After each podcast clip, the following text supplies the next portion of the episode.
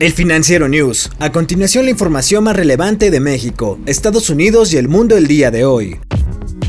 México alcanzará una recuperación económica previa a la crisis sanitaria por el COVID-19 hasta el año 2025. Esto de acuerdo con la Comisión Económica para América Latina y el Caribe de las Naciones Unidas. Los especialistas de la CEPAL advirtieron que no es momento de austeridad, por lo que resaltó que las inversiones que se anunciaron este lunes por parte de la presente administración y el sector privado son temas de importancia para nuestro país. Dicha inversión representa 1.2% del Producto Interno Bruto Nacional para dar un gran impulso. Alicia Barcena destacó que el fortalecimiento tributario de México ha dado un mayor margen de acción al gobierno, aunque todavía hace falta avanzar en la frontera tecnológica, cerrar brechas de desigualdad y formalizar a la mano de obra informal.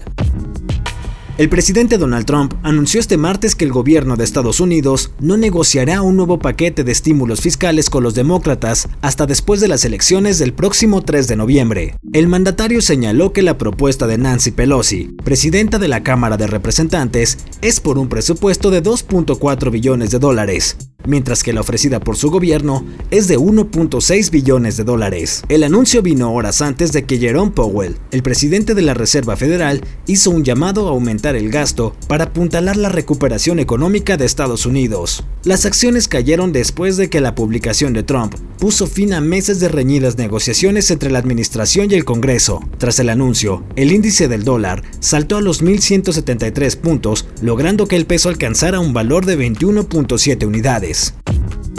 Eddie Van Halen, guitarrista de Van Halen, falleció este martes 6 de octubre después de una larga batalla contra el cáncer. Fue sin duda uno de los guitarristas de rock más influyentes, originales y talentosos del siglo XX. Eddie fue fundador de Van Halen, que dominó la escena del hard rock entre las décadas de 1970 y 1980. Eddie nació en Países Bajos, pero más tarde se mudó con su familia a Estados Unidos en la década de los años 60. Él y su hermano mayor, Alex, comenzaron a tomar lecciones de piano, lo que plantó las semillas para la futura carrera musical de ambos hermanos. En 1978 la banda lanzó su álbum debut homónimo, que incluía el exitoso sencillo Running with the Devil. Van Halen actuó en público por última vez en el Hollywood Bowl en Los Ángeles, California, el 4 de octubre del año 2015.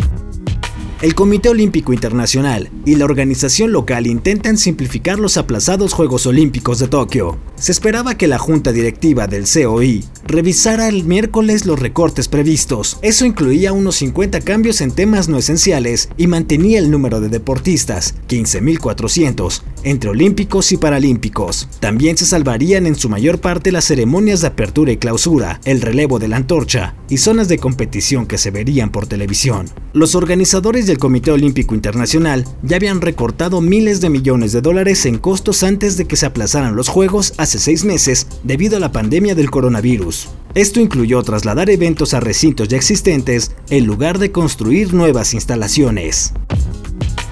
Demonios de Tasmania fueron liberados en un santuario al norte de Sydney. Esto, por primera vez en 3.000 años. Todo esto después de que se extinguieron en aquella región.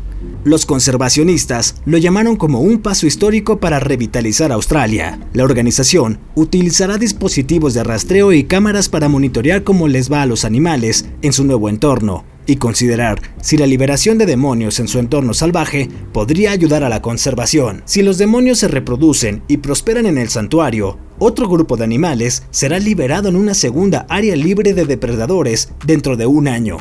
Yo soy Daniel Maldonado y la producción es de Daniel Díaz El Mou. Hasta la próxima entrega del Financiero News.